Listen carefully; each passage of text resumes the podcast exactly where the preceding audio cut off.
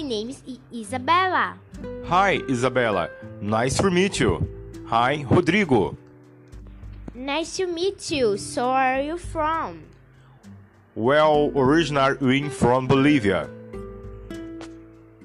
But my family moved to the United States when I was five years old. Do you live with your family? Actually, no. My parents live in Mexico now. So, what do you do know? Him a study at San Francisco College. Him am student at San Francisco College. What are you studying? History and English. What's about you? What do you do?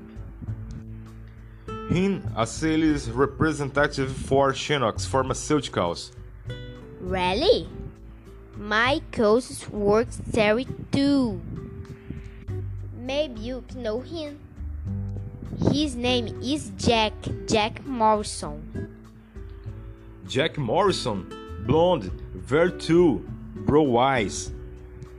Yep, that is him. Next time you see him, tell hi I said hi. Sure.